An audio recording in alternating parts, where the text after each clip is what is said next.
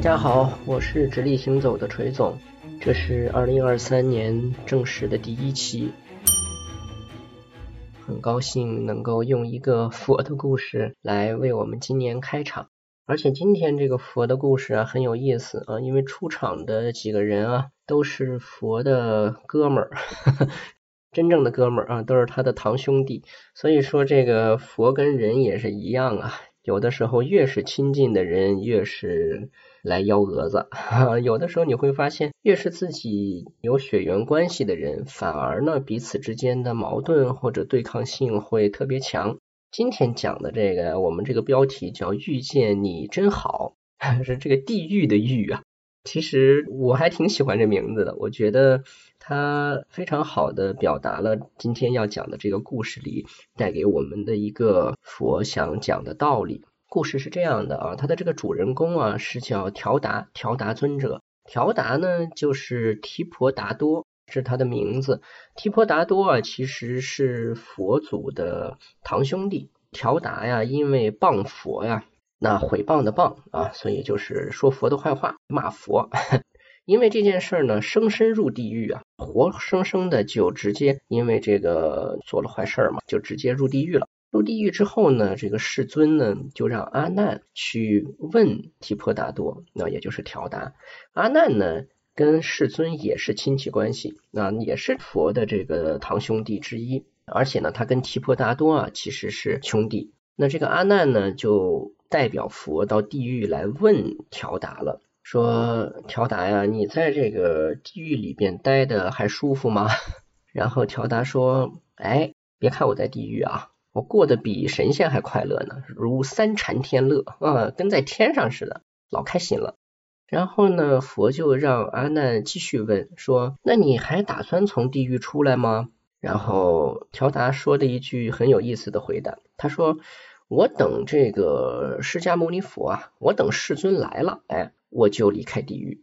这个阿难就说了，说你这不胡说八道吗？对吧？佛是三界导师啊，哎，三界里边佛的神通是无处不在的，又有什么入不入地狱之分别呢？那调达就回答了，调达说，那佛既然没有来地狱不来地狱的分别，那我又有什么出不出去的分别呢？所以在这个故事里边啊，我们先来介绍一下这个提婆达多，也就是调达尊者。这个人啊，非常的神奇。首先呢，在大家都还是王子，都还是人生赢家的时候，他好像跟这个佛陀呀就不太对付啊，就经常是嫉妒他，然后呢跟他这个争来争去的。后来呢，等到佛出家了，那他呢也跟着出家了。而且呢，还是跟随着佛在学习佛法。可是，在这个学习的过程中啊，他就犯下了所谓忤逆重罪。说白了呢，就是老在想着法的要害这个佛。比如说，比较著名的有从山上把大石头推下来，想把佛砸死；比如说给这个大象灌酒，把这个大象灌醉了之后呢，这个大象进入了这种疯狂状态，冲向了佛，打算利用这个风向呢，去把这个佛撞死。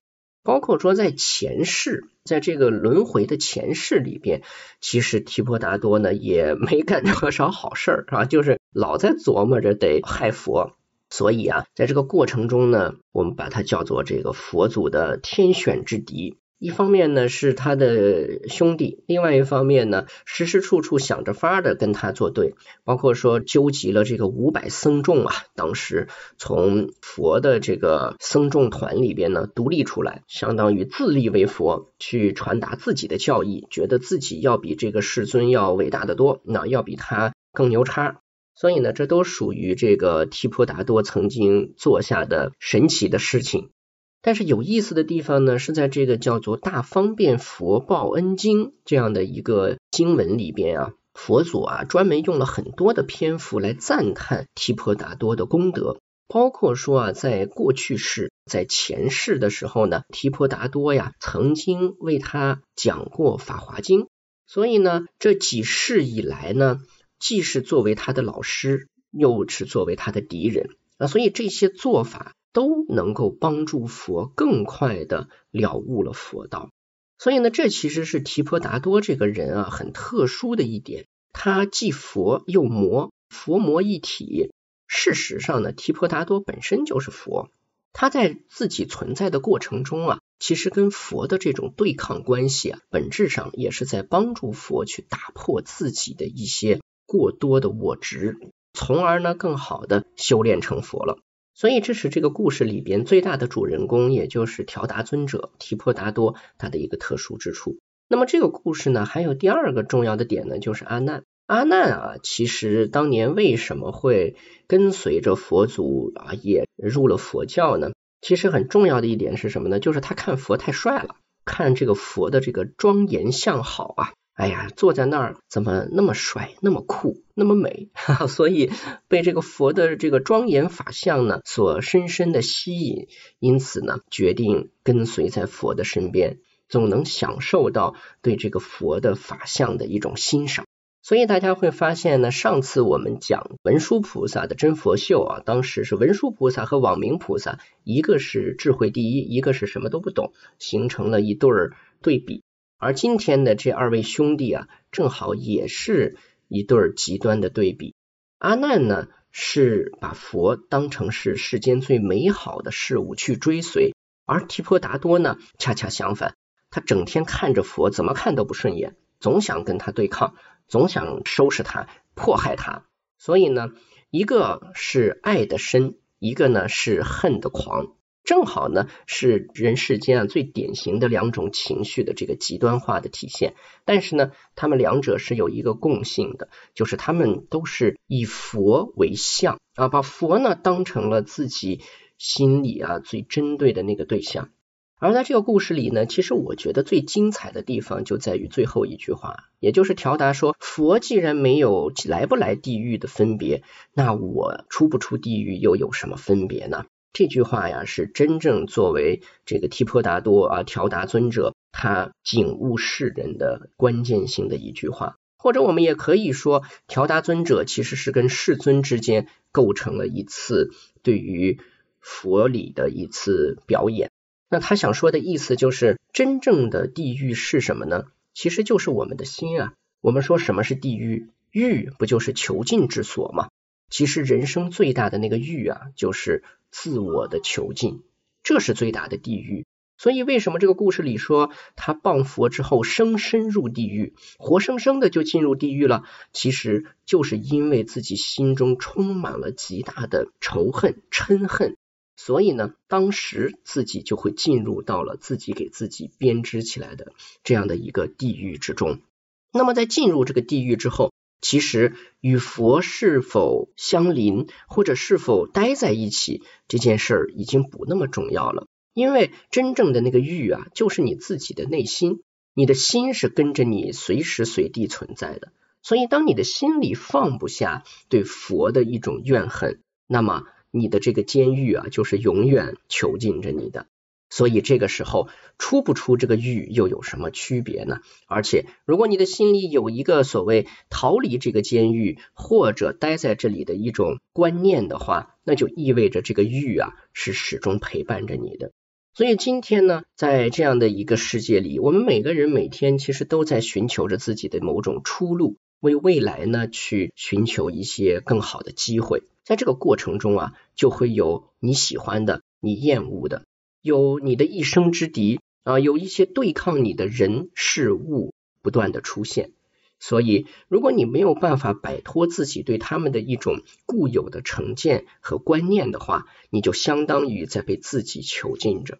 看上去好像是那个让你厌恶的人造成了这一切，事实上本质上还是由你自己编织起来了这个巨大的监狱。所以呢，我们对一件事情过多的喜爱的欲望，和对一个人或者事物过多的一种仇恨和憎恶，其实啊，都是构成监狱的那些栏杆和狱卒。因此，阿难和提婆达多，一个爱佛，一个恨佛，但是呢，得到的结果其实并无区别。他们都是因为对佛像的一种情绪化的执着，从而呢，不断的囚禁着自己。所以呢，佛祖让阿难去问调达尊者，在地狱里边感觉如何，活得怎么样？其实目的也是为了让阿难能够从中感悟到一些东西。并不是因为你心中深爱的是佛，就证明你身在天堂。事实上，你只是身在一个看上去更美好的地狱里罢了。所以啊，改变环境，改变外部的一些条件，改变一些围绕在我们身边的状况，这些啊，充其量只是一个辅助性的功能。最后，是不是能够脱离或者砸碎这个自我囚禁的地狱，关键还是在于人心自己。所以啊，就像调达尊者所说的那样，你什么时候准备从地狱出来呢？我等世尊来了，我就走，我就出。啊，所以我要是能够把我厌恶的事物关进地狱的话，那我就解脱了。然而，事实上真的可以这样吗？他在狱里，你在狱外，又有多少区别呢？内心不仍然还是被困扰着吗？所以，世尊之所以在成佛之后会感恩于提婆达多，就是因为。这样存在的一些人事物啊，恰恰是能够辨明我们内心，让我们自己活得更加的放下、更加的豁达的一个重要的参照物。所以，我们怎么能不感谢他们呢？因此呢，在二零二三年的第一期里边，也想借这个故事祝福大家，祝大家能够在面对自己人生中过于喜欢或者过于厌恶的那些人事物的时候，能够有更加轻松放下的心态，能够让自己呢从囚禁的状态里边解脱出来。这样的话，二零二三将会成为你自己的一个好年。我是直立行走的锤总，我们下期见。